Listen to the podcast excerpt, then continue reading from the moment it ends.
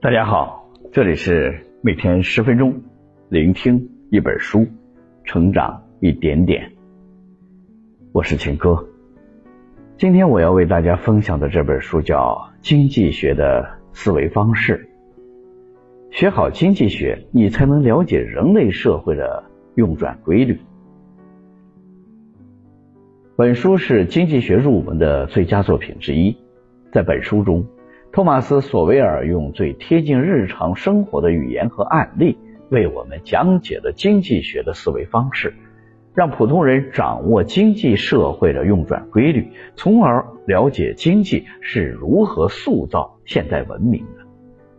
本书的作者托马斯·索维尔是美国当代杰出的自由主义经济学大师，芝加哥经济学派。代表人物之一。通过本书的聆听，您将获得以下两个层面的提升：一、什么是经济学？二、经济学的巨大威力。下面我会用十分钟左右的时间为你来讲述这本书中的精髓。现代人类社会有两个主角，一个是人类，一个是经济。没有了人类，人类社会自然无从谈起。没有了经济，你想独自活下去会很不容易。大国之间的博弈也是以经济为武器，关系好了，彼此的产品相互免税；关系僵了，相互加税，表示抗议。很多人对于人的生存之道了然于胸，但对于经济如何运行，能说得清楚的人就不多了。今天这本书。书如其名，就是来告诉大家经济学的思维方式。听完之后，你会发现经济学其实非常有趣的。接下来，我将从两个部分来为大家解读这本书。第一个部分，我们先来聊聊什么是经济学。在第二个部分中，我们来看看经济学的巨大威力。首先，我们从第一个部分开始讲解。几乎所有的人都同意经济学非常重要。毕竟，在现代社会中，没有了经济学，每个人都寸步难行。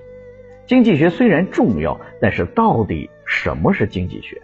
在这个问题上，人们却很少能取得一致的意见，这倒是颇为有趣的事情。虽然大部分的人讨厌数学，但是大家都同意数学研究的加减乘除还有微积分之类的问题。但是经济学到底研究什么呢？有人认为。经济学告诉人们如何赚钱，有人认为经济学告诉你如何经营企业，还有人认为经济学可以预测股市的涨跌。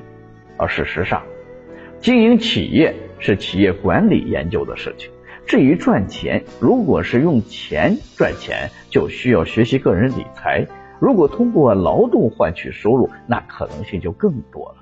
从送快递到研究如何攻克不治之症，这些都可以让你获得合法的收入。注意，预测股市的涨跌，可能需要去找江湖骗子才能学到其中的奥秘。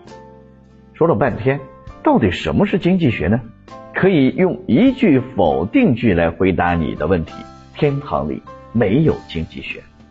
什么意思呢？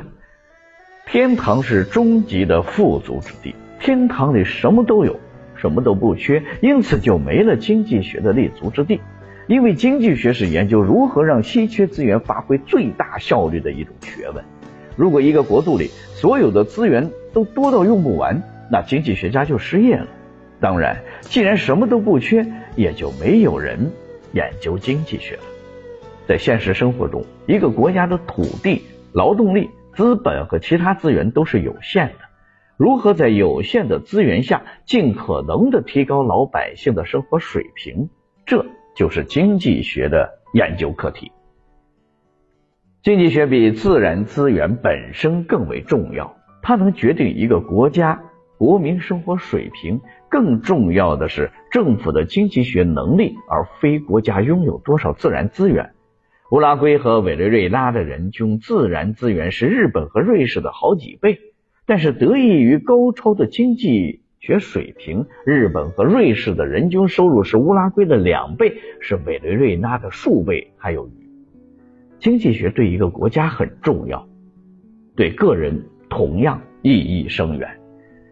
因为一个人的时间、财富和精力也是有限的，如何用好这些有限的资源，为自己创造最大的价值，这就是经济学可以教会我们。虽然不是谁家都有矿，但是每个人都可以学习经济学。相对于自然资源方面的不公平，经济学对于每个人都是一视同仁的。学习经济学是每一个人的福利。讲完了第一个部分。聊了什么是经济学，下面让我们走进第二个部分，来看看经济学的巨大威力。虽然说经济学是研究如何用好稀缺资源，让稀缺资源发挥最大效率的学问，很多人还是不知道经济学是什么。其实这也是经济学最难学的地方。经济学本质上是一门研究博弈的学问。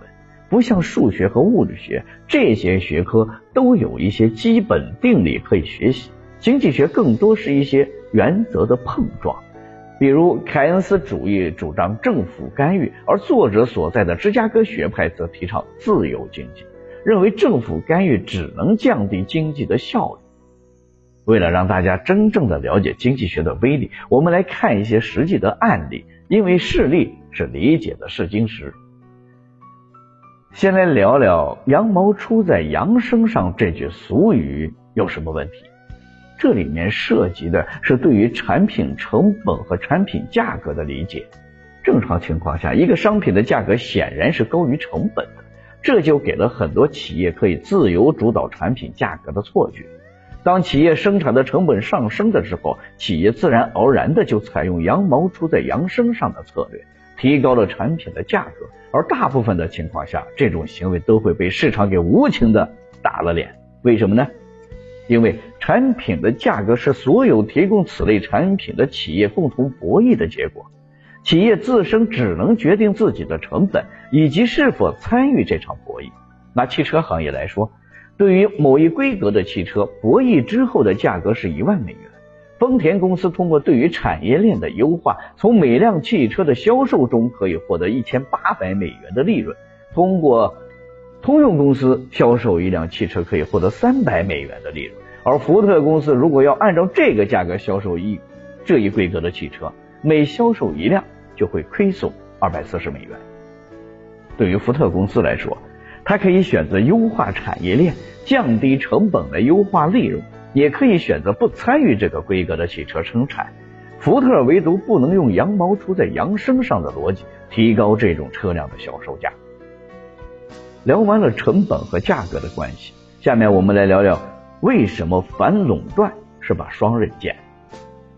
垄断是自由经济的大敌，因为垄断会使垄断企业随意制定价格，自由经济最引以为傲的竞争就无法发挥本领。因此，反垄断成了维系自由经济健康度最重要的武器。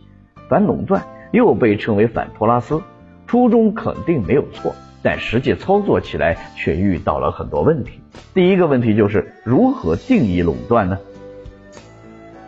第一种方式是按企业规模。印度曾经规定，只要企业估值超过一定的额度，就会被定义为垄断企业，就要被制裁。这导致了什么后果呢？印度的有钱人纷纷把企业搬去了国外，导致印度很长一段时间内只有小作坊，没有大企业，搞得像农业社会似的。这导致印度政府不得不在一九九一年废除了相关的规定。第二种方式是按产品的市场规模来界定，初衷当然也是好的，结果却变成了文字游戏。就拿两大可乐品牌的例子来说明。百事可乐和可口可乐的迷思由来已久。最有趣儿的故事是，两类可乐的铁杆粉丝一边表示绝对不喝另一牌子的可乐，一边在蒙眼测试中表示更喜欢另外一种品牌的口味。与表面水火不容的情况不同，百事可乐和可口可乐其实非常的需要彼此，因为缺少了任何一方，自己在可乐市场上绝对是垄断，会引来反托拉斯诉讼的恶运。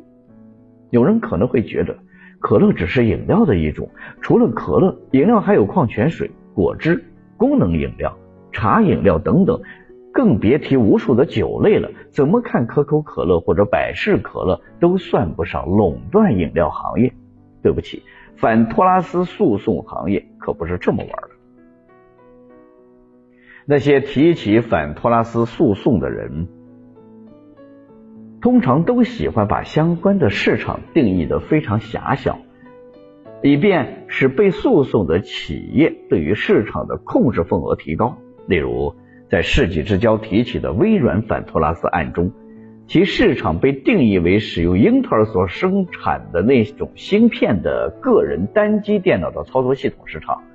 众所周知，英特尔的这种芯片就是专门为微软系统而定制的。这种诉讼在很多人眼里根本就是抬杠的行为，因为如果算是苹果系统、Linux 系统和安卓系统，当时微软的系统总量还算不上垄断。结果反托拉斯诉讼的律师表示：“大家看，这一百台微软定制的电脑都装了微软的系统，微软这是垄断啊！”在这种逻辑之下，可想而知，一旦没了百事可乐、可口可乐公司，距离遭殃也就不远了。因此，在竞争的外表之下，两家公司更是唇齿相依的好兄弟，因为他们都要面对反托拉斯法这个更为可怕的对手。如果没有学过经济学，你根本就读不懂这背后有趣的逻辑。说到这儿呢，这本书的内容基本上已经讲完了，下面我们一起总结一下。在第一个部分中，我们了解了经济学的本质。经济学最终的目的是让稀缺资源发挥出最大的效率。如果不存在稀缺，任何东西都可以放开了用，那也无需经济学了。因此，我们说经济学比资源本身更重要。在第二个部分中，我们用了两个实际的案例，了解了经济学在其中发挥的威力。我们了解了羊毛不一定出在羊身上。而反垄断的初衷很好，在实际操作中却遭遇了诸多的问题。以上就是《经济学思维方式》这本书的主要内容。